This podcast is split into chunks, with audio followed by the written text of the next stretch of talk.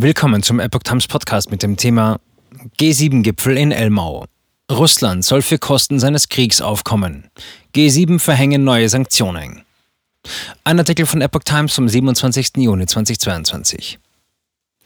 Die G7-Staaten wollen Russland zur Rechenschaft ziehen. Die US-Regierung kündigt nun eine Ausweitung der Sanktionen an. Bei einem wichtigen Punkt gibt es aber noch keinen Durchbruch. Die USA und die anderen G7-Staaten wollen nach Angaben der US-Regierung weitere Strafmaßnahmen gegen Moskau verhängen. Die Maßnahmen richteten sich unter anderem gegen militärische Produktions- und Lieferketten, teilte das Weiße Haus am Montag beim G7-Gipfel in Bayern mit. Die USA würden in Abstimmung mit den G7-Staaten Sanktionen gegen hunderte weitere Personen und Institutionen erlassen sowie Strafzölle auf zahlreiche russische Produkte erheben. Am zweiten Tag des G7-Gipfels auf Schloss Elmau wollte am Montag der ukrainische Präsident Volodymyr Zelensky zu den Staats- und Regierungschefs der großen Industrieländer sprechen. Der 44-Jährige sollte am Vormittag per Video zu den Beratungen zugeschaltet werden. Die G7-Staaten haben die Sanktionen gegen Russland nach Beginn des Krieges in der Ukraine vor gut vier Monaten ausgeweitet. Am Sonntag hatte US-Präsident Joe Biden angekündigt, dass die G7-Staaten ein Importverbot für Gold aus Russland verhängen würden noch in Gesprächen über Preisobergrenze für russisches Öl.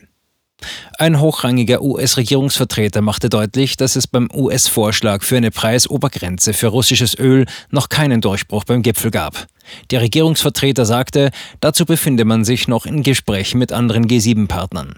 Man stehe aber kurz davor, dass die zuständigen Minister angewiesen würden, entsprechende Mechanismen zu entwickeln. Der Vorschlag der USA sieht vor, Russland dazu zu zwingen, Öl künftig für einen deutlich niedrigeren Preis an große Abnehmer wie Indien zu verkaufen. Das Weiße Haus teilte am Montag mit, die Staats- und Regierungschefs der G7 würden ihre Sanktionen abstimmen und ausweiten, um den Zugang Russlands zu wichtigen Materialien, Dienstleistungen und Technologien aus ihren Volkswirtschaften weiter einzuschränken.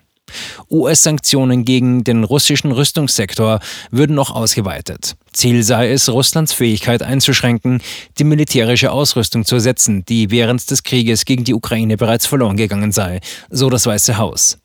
Weiter hieß es in der Mitteilung, die USA würden auf mehr als 570 russische Produktgruppen mit einem Volumen von rund 2,3 Milliarden Dollar Strafzölle erheben. Diese sollten genutzt werden, der Ukraine zu helfen und sicherzustellen, dass Russland für die Kosten seines Krieges aufkommt, erklärte die US-Regierung. Einreisesperren gegen 500 Regierungsvertreter. Das Weiße Haus kündigte darüber hinaus an, dass die Staats- und Regierungschefs der G7-Sanktionen gegen diejenigen beschließen würden, die für Menschenrechtsverletzungen wie Kriegsverbrechen verantwortlich sind. Das US-Außenministerium werde Einreisesperren gegen rund 500 Regierungsvertreter verhängen.